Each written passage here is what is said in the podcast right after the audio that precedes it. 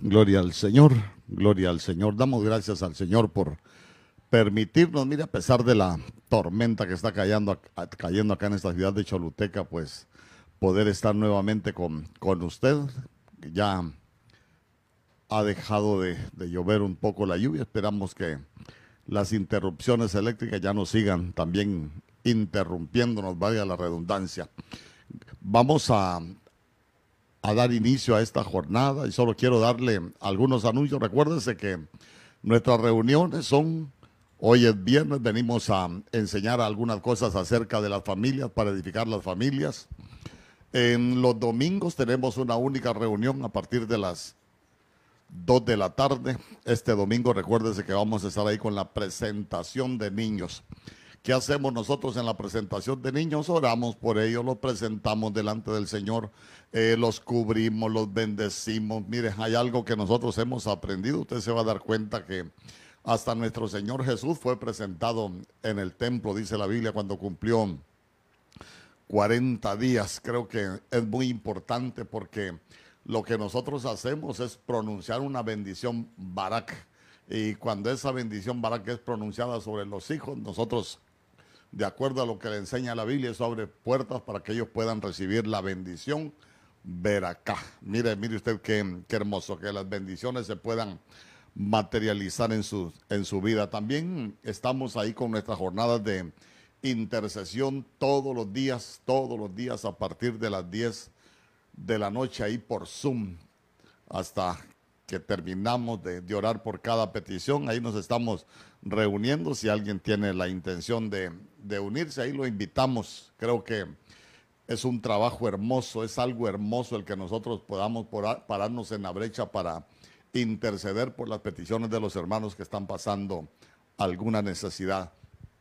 Y mire que hablaba yo con los hermanos que estamos allí en intercesión y le digo, para mí es algo, es algo bien tremendo. ¿Por qué? Porque en algunos casos nosotros podemos ver que el Señor de quien se acordaba era de, del intercesor antes del que tenía necesidad.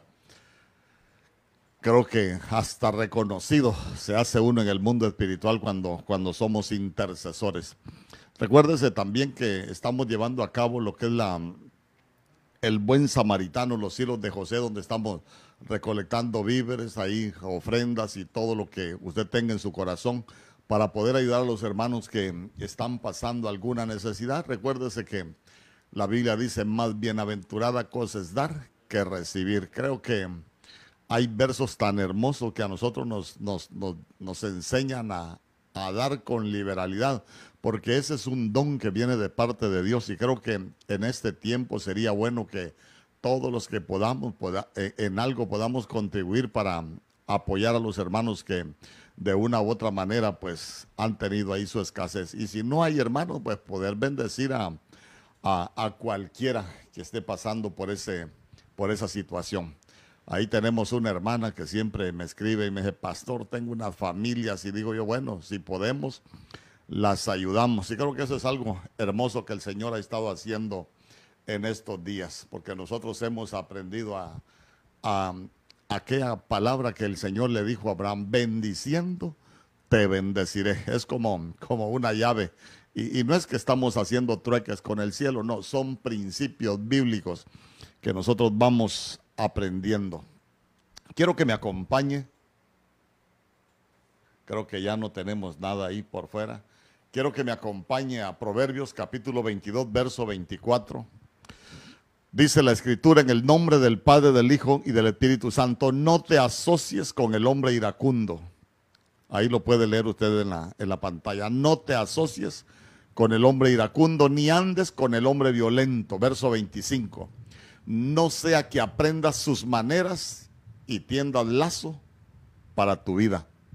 Que el Señor añada bendición a su palabra. Mire que ahí en la, en la Biblia de las Américas, cuando nosotros leemos Proverbios capítulo 22, verso 24, mire que de pronto hay, hay como sociedades que nosotros no deberíamos constituir, hay como compañías en las cuales nosotros no deberíamos andar. Mire, hay como, como amistades, y la podemos ver de esta manera, que de una, u, de una u otra forma, mire, el Señor quiere que nosotros no las establezcamos. Porque vea usted ahí, ahí lo puede leer conmigo, no te asocies con el hombre iracundo. Y vea usted que después dice, ni andes con el hombre violento, pero el que llega a ser violento es porque de una u otra manera también es iracundo. Pero mire, lo que sigue después es lo que me llama mucho la atención porque la Biblia dice, no sea que aprendas sus maneras, como que de pronto eso hasta se puede, se puede pegar, mire, como que nos puede contaminar.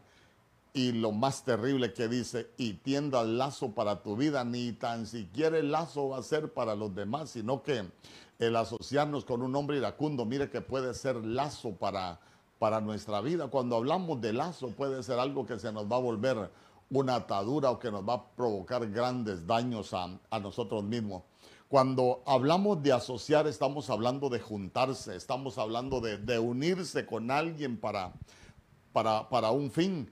Pero hoy como venimos a, a edificar las familias, de pronto cuando nosotros nos casamos, nosotros lo que estamos haciendo es asociándonos para formar una, una familia. Mire usted que qué situación la que, la que, la que nosotros podemos aprender.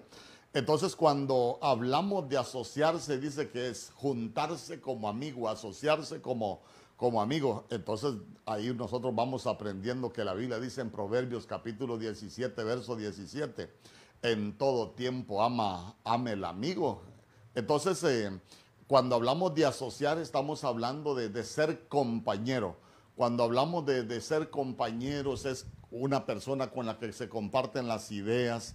Eh, un compañero es con alguien que se comparte eh, la estancia en un lugar. Un compañero es con alguien que, que se comparte tiempo. ¿Sabe que Un compañero es aquel que se comparten que se comparten algunas cosas que no se comparten con cualquiera.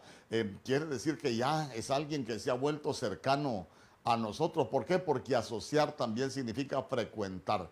Entonces ya vemos que no es de vez en cuando, sino que es repetir un acto muy a menudo. Entonces mire que cuando nosotros hablamos de, formar una familia, nosotros lo que estamos eh, conformando en sí es una sociedad, nos estamos asociando a alguien, a una persona con la cual vamos a compartir ideas, vamos a compartir ese tiempo, vamos a compartir espacio, vamos a compartir, eh, hermano, eh, sueños, anhelos y cuántas cosas nosotros podemos compartir.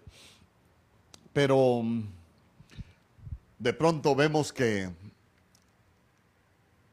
hay familias que cómo van cambiando las situaciones. Fíjese que yo allá en San Pedro Sula, que conocí un caso, yo me recuerdo que ni tan siquiera eran de la iglesia, eran de otro lugar, pero yo conocía a la persona y yo me recuerdo que eran novios.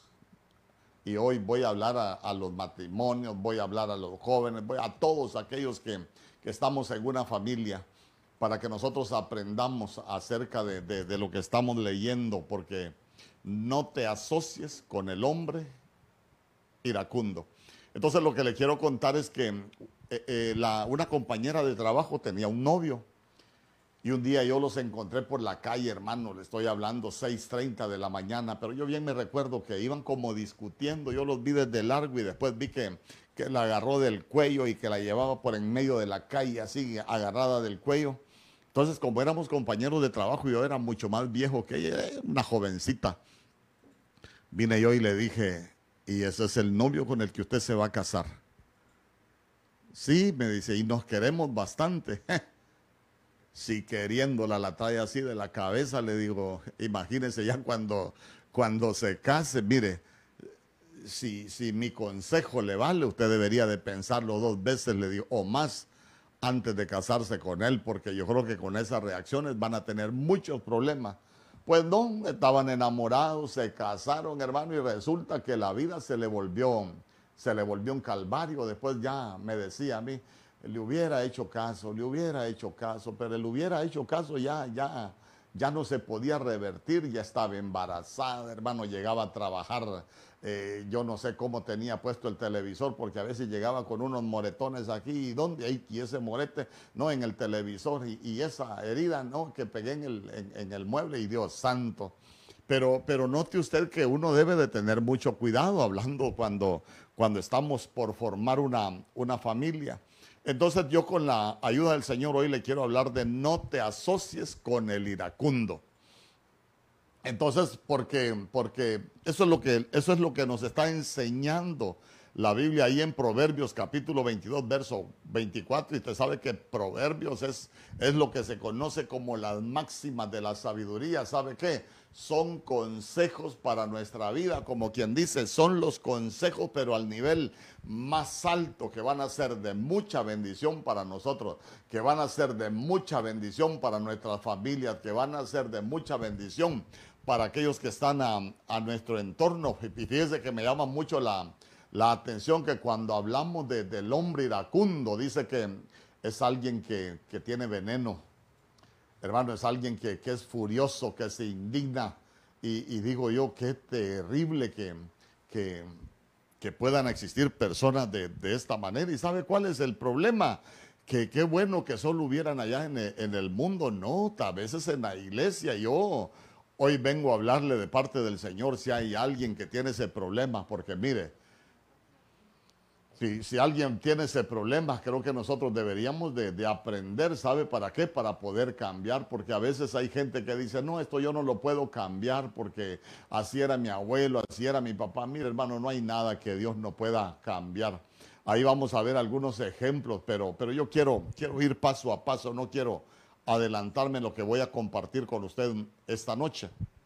Fíjese que investigaba algunas cosas acerca de la ira y, dicen los entendidos que la ira muchas veces se puede provocar por, por reacciones, eh, eh, por factores externos, por cosas que suceden que de pronto a nosotros no nos gustan. Y ahí, hermano, como, como tenemos eh, ahí enojo, entonces, mire, fácilmente podemos llegar a la ira. Entonces, también dicen los entendidos que hay factores que son netamente internos, como factores ya que son estrictamente, estrictamente personales em, y que también algunas veces puede ser hereditario. Mire usted qué terrible. Cuando, cuando hablamos de, la ira, escuche bien cómo él, está el enfado, después viene el enojo, después está, está la ira. Usted sabe que todo va por niveles. Fíjese que, fíjese que estaba leyendo yo algo y dice que la ira se puede considerar hasta normal pero cuando, cuando la gente se, llena de ira, pero se controla, se recuerda usted que la Biblia dice, airaos, pero no pequéis. Ahí lo vamos a, platicar más adelante, porque dice, airaos, ah, pero no pequéis. Entonces, mire usted que el Señor nos conoce y el Señor sabe que nos podemos airar, pero, pero esa ira, el Señor dice, ah, pero no pequen. Entonces quiere decir que hay un límite en el cual si alguien sabe que tiene ese problema de ira, se debería detener. Y mire usted, si nosotros lo queremos ver de esta manera, se lo repito, la ira se puede considerar hasta normal porque, porque cualquier ser humano la puede padecer y sabe que es lo más tremendo y, quiero decírselo con temor y temblor. El Señor, el Señor se iraba contra su pueblo, el Señor se enojaba en gran manera para contra su pueblo. Si la Biblia dice que el Señor es, es grande en misericordia, ah, pero es lento para la ira. Ah, entonces, entonces si es lento para la ira, quiere decir que le cuesta airarse, pero que se, se llena de ira, se llena de ira. Fíjese que, por ejemplo, yo me recuerdo allá en, en, en, Segunda de Reyes, allá por el verso 22, no lo busque, solo se lo voy a mencionar. Eh, los de Judá querían presentarse allá delante del Señor y ellos decían, no, ¿cómo nos vamos a presentar delante del Señor si grande es su ira en contra nuestra? ¿Por qué? Porque por la desobediencia habían provocado a ir al Señor. Y mire, llegó un momento donde ellos tenían ahí necesidad de presentarse delante del Señor. Y ellos decían, no, ¿cómo nos vamos a presentar delante del Señor? Grande es su ira eh, en contra nuestra en Éxodo capítulo 4, verso 14, por ejemplo, usted lo puede leer. Solo, solo se los menciono para, yo sé que usted es estudioso y usted los busca. ¿Por qué? Porque la Biblia dice que se encendió la ira de Jehová en contra de Moisés, hermano, y así se va a dar cuenta que hay muchas veces que dice que el Señor se encendió en ira, hermano, y, hizo tantas cosas ahí con, con su pueblo. Entonces, mire, lo que no es normal es la frecuencia y lo desproporcional de las reacciones. Escuche bien. Le repito, y esta no es, esta no es licencia para, para tirarnos las de iracundos, ahí también, no, no, no, no, no. Se puede considerar normal, pero ¿sabe qué? Se puede llegar a la ira, pero no al pecado. Y, ya, ya, vamos a hablar más adelante. Entonces, mire, lo que no es normal es la frecuencia y lo desproporcional de sus reacciones. Cuando hablamos de la frecuencia, es que, hermano, se vuelve un estado y usted lo ve que solo con aquella cara, solo con aquella actitud que vive iracundo. Y digo yo, son de aquellos que ya pelean por todo, por nada, por poco, por mucho y también pelean por si acaso, hermano, para todo hay un motivo para, para llenarse de ira. Eso sí ya no es, ya no es normal. Y sabe qué, también dice que por lo desproporcional de las reacciones, eso ya no es normal, hermano, porque a veces la gente ya se sale de, sus de sus límites. Eh, imagínese usted que eh, dicen los entendidos que la ira, ya cuando es desproporcional en las reacciones y ya cuando es con mucha frecuencia, se puede considerar hasta como una enfermedad mental.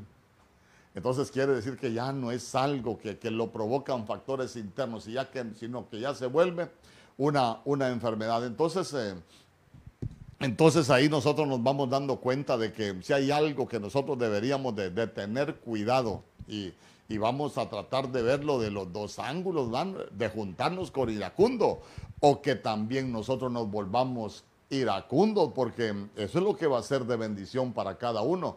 Pero ¿sabe qué es lo más importante? Que aprendamos algunas cosas acerca de la ira. En el libro de los Salmos, capítulo 58, verso 4, para que vayamos conociendo algunas cosas. Mire lo que dice la escritura. Hablando de los iracundos, veneno tienen como veneno de serpiente. Son como el áspid sordo que cierra su oído. Ay, hermano, entonces entonces, mire usted, yo no sé si usted ha conocido a alguien, pero, pero la gente cuando, cuando hablamos de ese veneno, el veneno es una sustancia dañina. Eh, que contamina, eh, eh, el, el, veneno es una sustancia no solo dañina que contamina, sino que también causa mucho, mucho dolor, hermano. Y mire qué tremendo, porque dicen, son como el áspid sordo que cierra su oído. Hermano, si hay alguien que le cuesta controlarse, es el iracundo. ¿Sabe por qué? Porque fácilmente pierde el control. Al iracundo usted le puede estar diciendo, no hagas eso, pero ya no escucha. Entonces mire usted que por eso es que la Biblia los compara con serpientes, hermano, y si los compara con serpiente, quiere decir que, que ya no es algo normal, porque la serpiente usted sabe que tiene que ver con, con tinieblas. Entonces, nosotros necesitamos, necesitamos, mire, eh, hermano, que aunque, aunque lleguen esos momentos de iras, pero ¿sabe qué? No perder el control, ¿sabe qué? Dice que son como el lápiz sordo que cierra su oído. Mire, aparte de ser sordos, hermano, cuando, cuando se llena de ira la gente hace unas cosas, hermano, que como causa destrucción.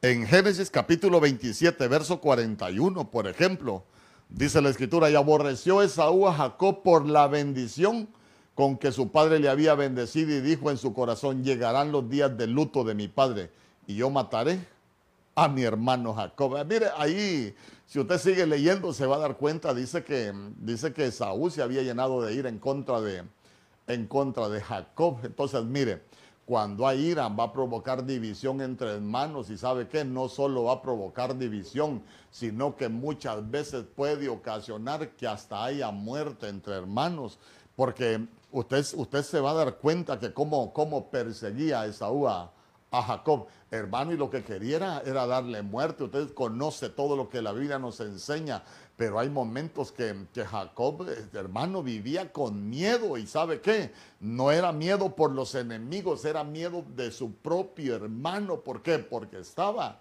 lleno de ira. ¿Sabe qué? Tenía miedo que, que lo matara, tenía miedo que le destruyera sus, su familia. Entonces, mire qué, qué, situaciones más terribles se pueden vivir en la familia. Y no solo eso, imagínese usted, Eh, en la casa allá de Isaac, el preferido era, era Jacob, allá de su madre.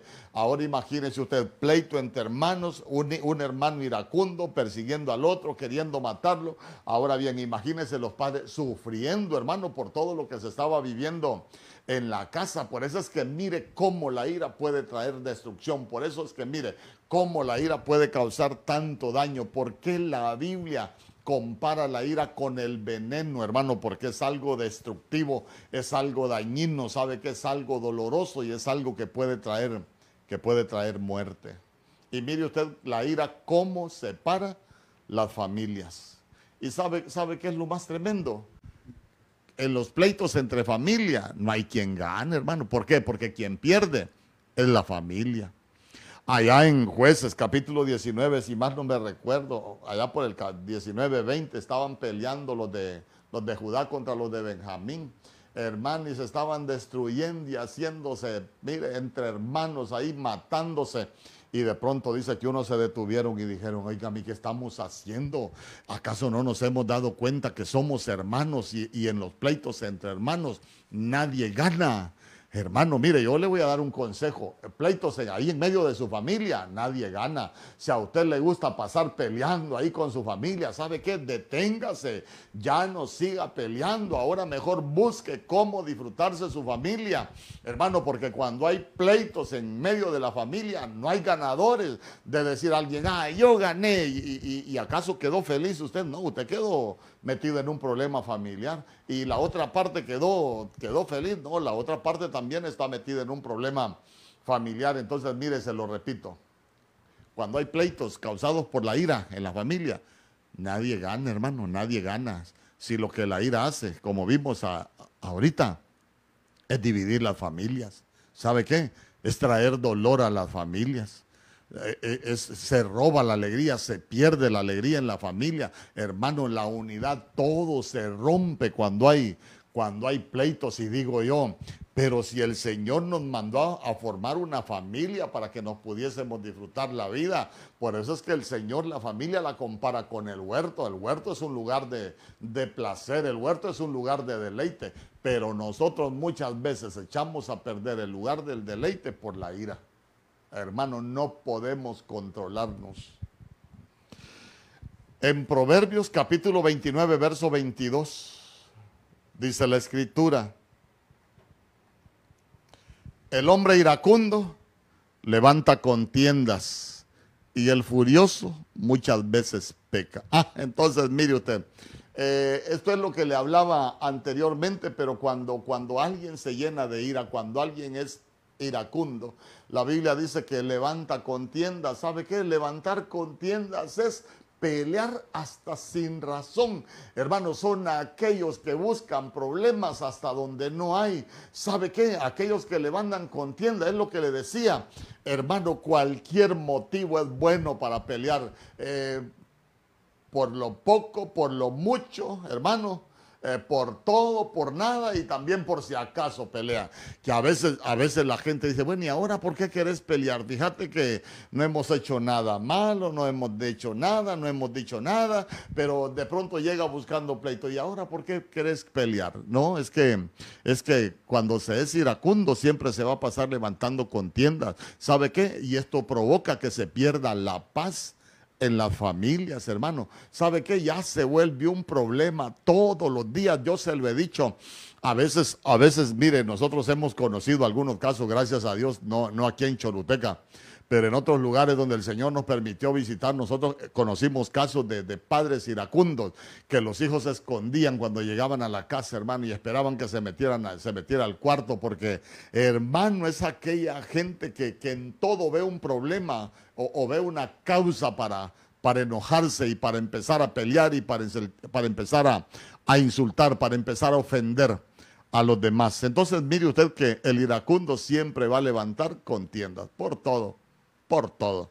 Entonces, uno debe de tener cuidado, hermano. Mire, si hay alguien que, nos está viendo y, sabe que por todo pasa peleando ahí en su familia, deberías de revisarte porque sabe que hay cosas que como, lo llenan de, sentimientos a uno. Por ejemplo, a mí hay algo que me da tristeza cuando, cuando leo los diarios y es que dice que en Honduras lo que ha avanzado aparte del coronavirus es la violencia intrafamiliar. Hermano, dicen que las denuncias en los juzgados de familia en este tiempo se han incrementado de una manera, pero escandalosa, hermano, como que, como que las casas se han llenado de violencia, como que las casas se han llenado de, ira.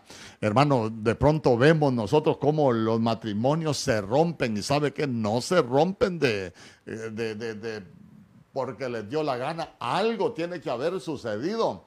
E, entonces, mire qué tremendo, porque muchas veces lo que hay en las casas es contienda.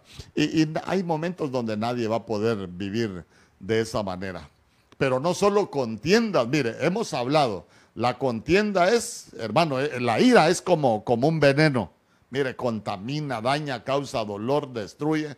Pero, pero vemos que también el iracundo levanta contiendas. Vimos también que lo que provoca es división, divide la familia. Pero en Esther capítulo 1, verso 12, quiero que me acompañe.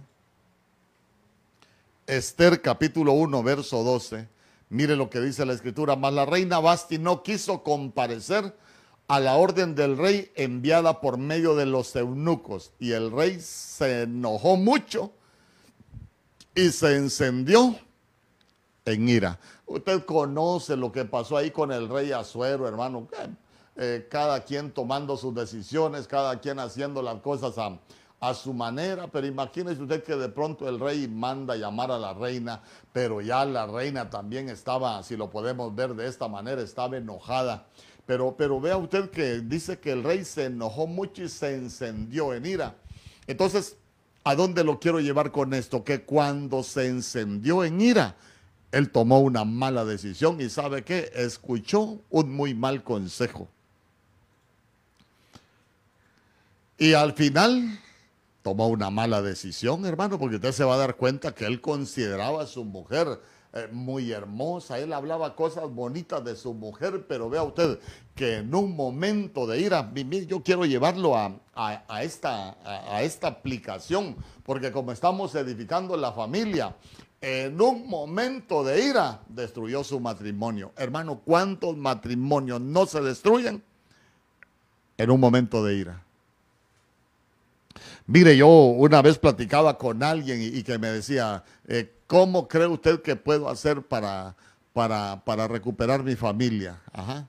No, es que yo juré un día enojado que si en mi familia pasaba tal cosa, eh, hasta ahí llegaba el matrimonio. Y sabe qué es lo más tremendo, me dijo que sucedió algo en mi familia y en un momento de ira destruí mi matrimonio. En un momentito, me dice.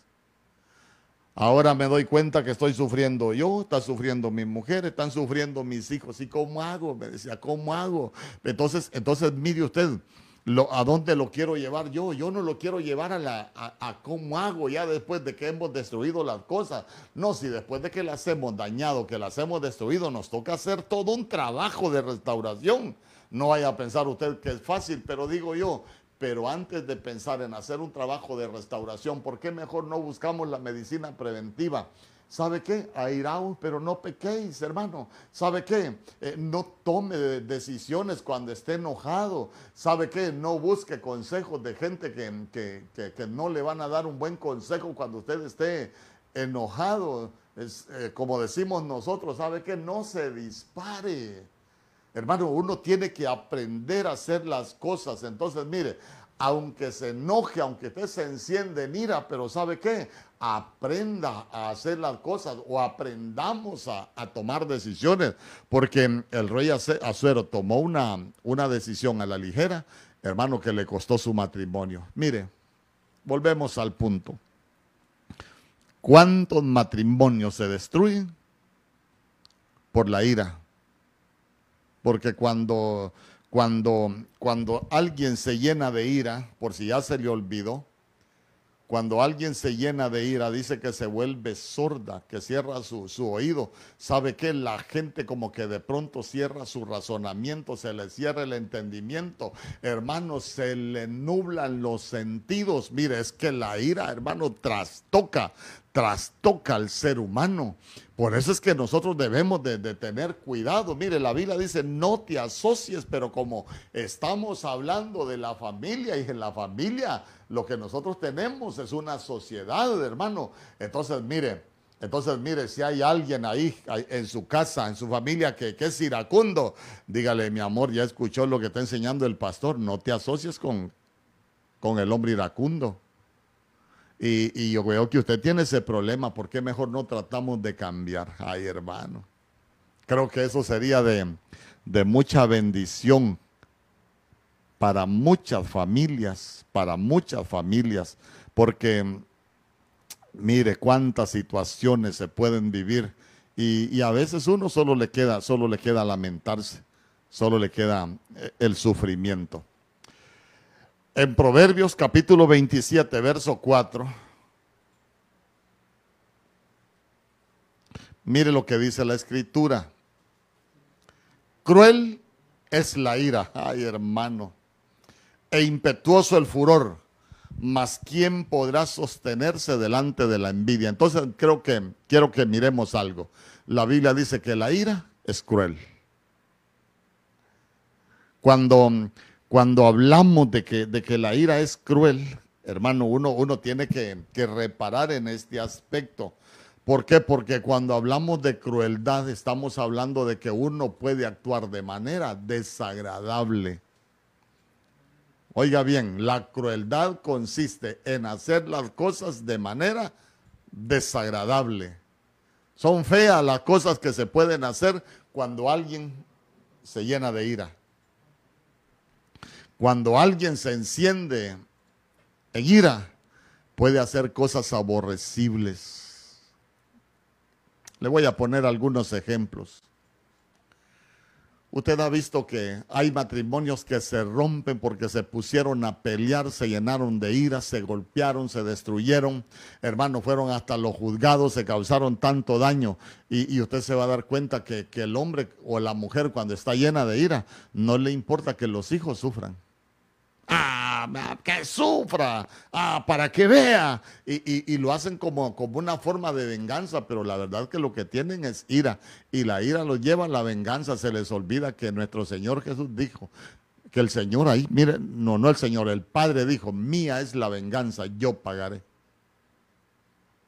Entonces hasta eso se nos olvida. Mire, cuando alguien es iracundo se puede salir completamente hasta de lo que la escritura, hasta de lo que la escritura establece. ¿Sabe qué? Destruye y no le importa, hermano. Mire, cuando, cuando alguien anda lleno de, ira, hermano, causa destrucción, ve los hijos sufrir y no le importa que sus hijos sufran, no le importa que la familia sufra, no le importa que su mamá sufra, no le importa que los demás sufran, hermano, porque sabe que la ira es cruel.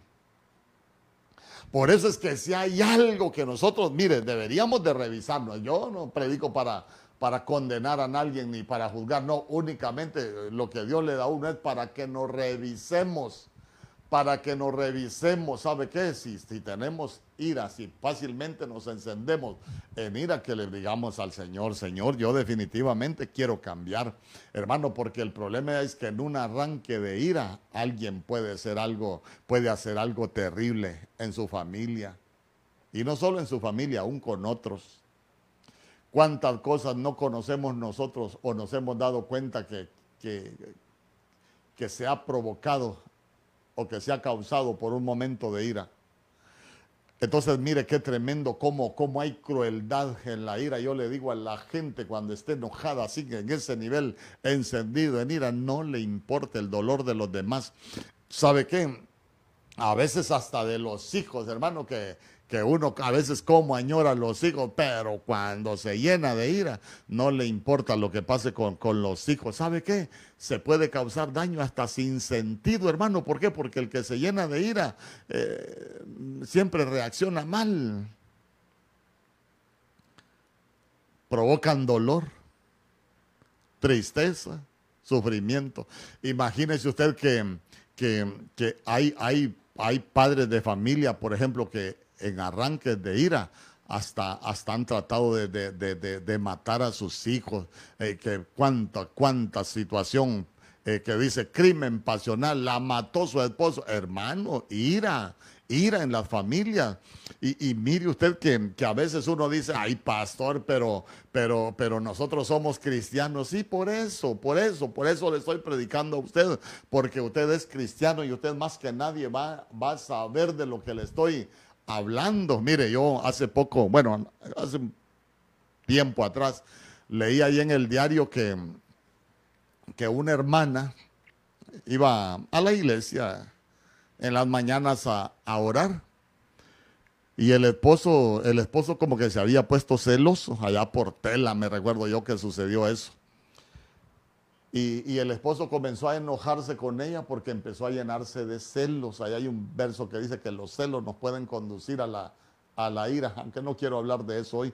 Pero, pero imagínese usted que se fue llenando de ira, se fue llenando de ira y, un día que la hermana estaba en la iglesia, hermano, ahí la fue a, dar con un machete. Mire usted qué cosas tan terribles. Si uno dice, pastor, en medio del pueblo de Dios. Sí, hermano, en medio del pueblo de Dios. Por eso es que le digo, si se hay ir en nosotros y somos muy, muy tendientes a enojarnos con, con esa facilidad, a tener esas reacciones, ¿sabe qué? Pidámosle al Señor de todo corazón que nos cambie, hermano. Dios nos puede cambiar. Fíjese que hace, hace como unos cuatro días leía yo algo allá en México, por ejemplo. Dice que una madre mató a, al niño, a su hijo, porque le dijo, ¿y a quién quiere más? Y estaba con la abuela. Y el niño le dijo, ah, yo quiero más a mi abuelita. Y dice que la mamá, hermano, trató de cambiarle la opinión al niño y como el niño no cambió, dice que le empezó a, a inyectar tiner, tiner. Y dicen que el tiner lo que le empezó a provocar fue dolor y el niño se empezó a, inflamar y, mientras más inflamaba y más sufría por el dolor, dice que más Tinder le, inyectaba tratando de, cambiar, que dijera que la quería más, más a y al final lo terminó matando. Imagínense usted cómo se puede llegar por, algo tan, tan insignificante, hermano. Mire, mire qué terrible. ¿A dónde lo quiero llevar con esto, hermano? Es que cuando, cuando se llega a la ira, hermano, fácilmente se traspasa y se llega al pecado. ¿Sabe por qué? Por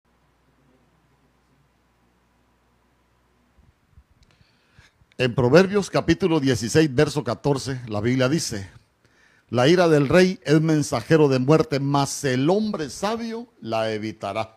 Ah, entonces, mire, aquí nosotros necesitamos aprender que, que, la ira del rey, nosotros somos esos reyes. ¿Por qué? Porque la Biblia dice, eh, perdón, eh, Apocalipsis capítulo 1, verso 6, que Jesucristo constituyó para Dios su Padre un reino de reyes y sacerdotes. Entonces, vea usted que es una enseñanza para nosotros. ¿Por qué? Porque dice, la ira del rey, hablando de nosotros, es mensajero de muerte mas el hombre sabio la evitará. Entonces, mire, si hay algo que nosotros necesitamos aprender es que uno puede estar viviendo con la sabiduría de la tierra o con la sabiduría de, lo alto, hermano, porque la Biblia también dice que el que ha resucitado con Cristo, hermano, va a buscar las cosas de arriba. Entonces nosotros deberíamos de buscar las cosas de arriba, porque ¿sabe qué? Eh, hablar de las cosas de arriba es hablar de esa sabiduría que viene de arriba. Hermano, porque mire usted que con esa sabiduría es la única manera que nosotros podemos evitar la ira. Y mire qué terrible que dice que la ira es mensajero de muerte. Por eso es que hay tanta muerte cuando, cuando hay ira. Mire, y no solo hablar de, muerte de las personas, hay muchas cosas que se pueden morir en la familia, se puede morir la relación matrimonial, se puede morir la comunión familiar, hermano, cuántas familias no están destruidas, cuántas familias no están divididas, cuántas familias, hermano, no viven en dolor, ¿sabe por qué? Porque la ira las destruyó. Mensajero de muerte y destruyó muchas cosas en la familia. En Proverbios capítulo 19, verso 19. La Biblia dice, el de grande ira llevará la pena y si usa violencias añadirá nuevos males. Ah, entonces cuando, cuando la Biblia habla de grande ira, hablar de una grande ira es de la ira que no es controlada, es de aquella ira, hermano, que se sale de los límites y dice que llevará la pena. Esa palabra de llevar la pena es que el que no controla la ira va a pagar por ello.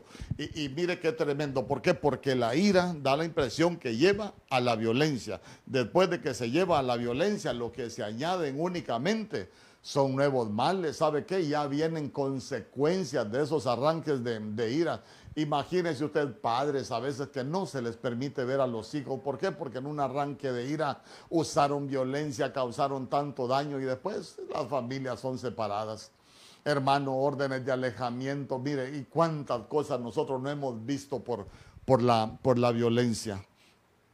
Por eso hay un pasaje que a mí me gustaba y está allá en el libro de, de Santiago. Si usted lo busca conmigo, Santiago capítulo 1, verso 19. Porque mire lo que dice la Biblia. Por esto, mis amados hermanos, todo hombre sea pronto para oír, tardo para hablar y tardo para irarse. Porque la ira del hombre no obra la justicia de Dios. Hermano, en la ira del hombre no obra la justicia de Dios. ¿Sabe qué? Estamos, estamos saliéndonos de todo lo que Dios establece. Y mire que ahí donde usted está, yo, yo quiero ministrar esta, esta tarde, noche. Porque cuánto daño causa la ira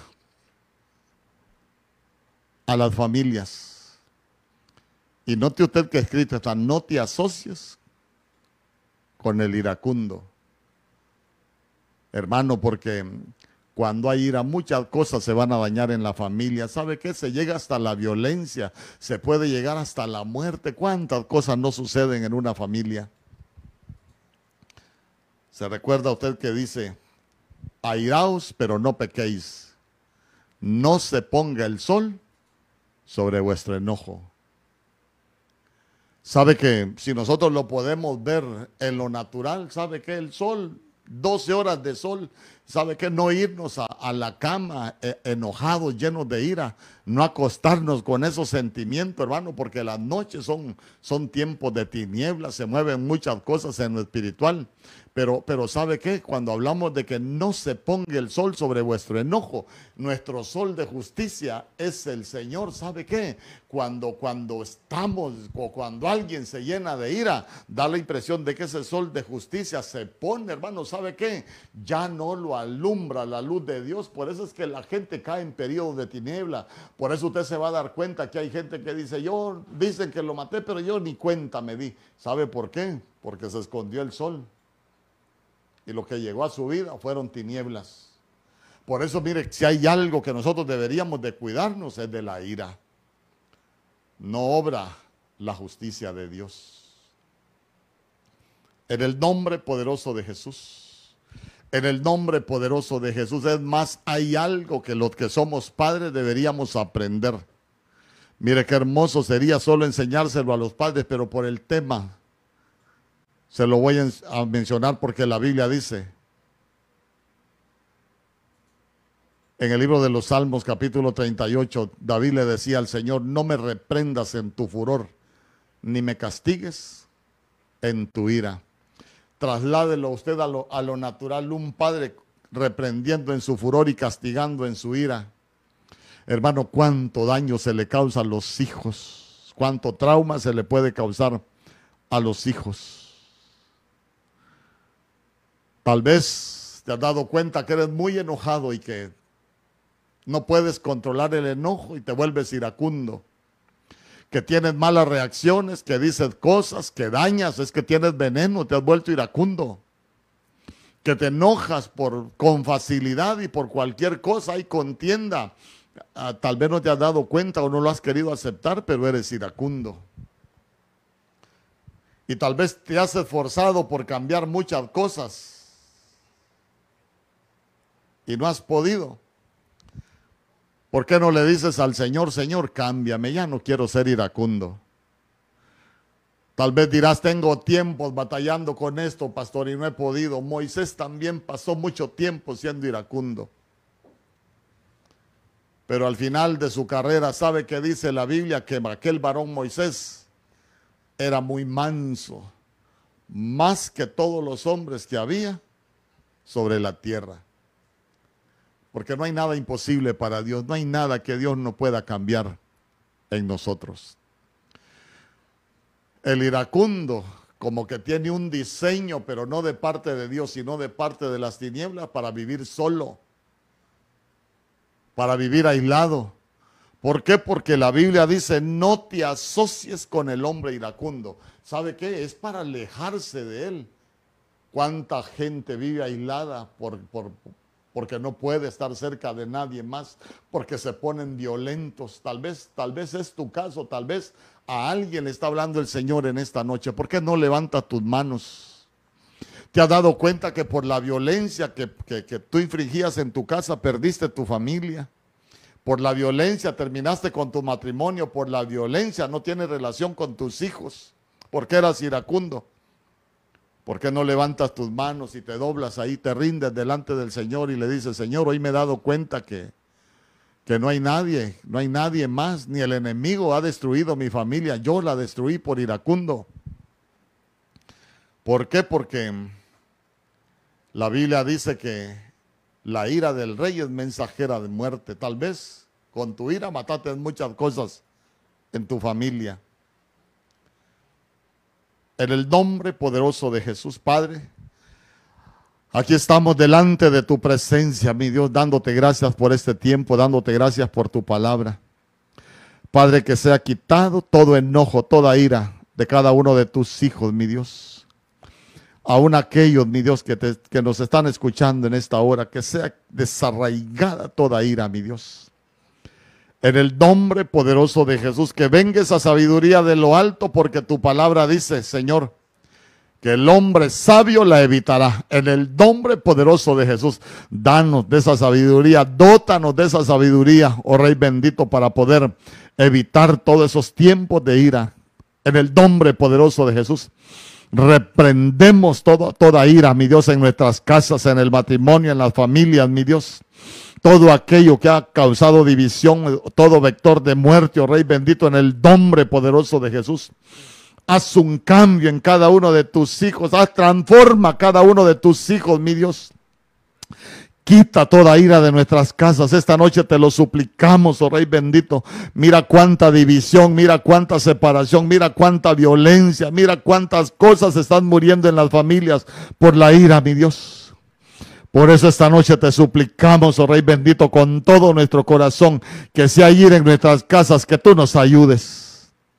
En el nombre poderoso de Jesús, que así como Moisés puedas hacer algo hermoso en cada uno de tus hijos, en cada una de tus hijas. Padre, que de un hombre violento, que de una mujer violenta, mi Dios, tú puedas hacer un hombre manso, puedas hacer una mujer mansa si hay hijos violentos, oh Rey bendito, que tú lo puedas cambiar y que puedan llegar a ser esos hijos mansos, mi Dios. En el nombre poderoso de Jesús y te damos gracias, Padre Santo, que esta palabra cumple el propósito por el cual ha sido predicada. Yo te doy gracias con todo mi corazón. Te alabamos, te bendecimos, exaltamos tu nombre, te damos honor, te damos gloria, te damos honra y te damos alabanza porque solo tú eres digno. Tú eres el Dios de paz, mi Dios, que esa paz que sobrepasa todo entendimiento sea sobre cada uno de tus hijos. Que a partir de este día algo comience a cambiar en todas aquellas casas que estaban llenas de ira. Padre, que toda atmósfera de ira sea cambiada por una atmósfera de paz. Que tu paz llene cada rincón de nuestras vidas, de nuestros corazones, de nuestra alma, mi Dios, de nuestros hogares. Y que tú puedas transformar nuestros hogares eh, como un huerto, mi Dios, lugares de paz, lugares de comunión, lugares de deleite. Que nos podamos deleitar los días que tú nos vas a dar sobre esta tierra en familias. En el nombre poderoso de Jesús, gracias Padre, gracias Hijo y gracias Espíritu Santo. Amén Señor y amén.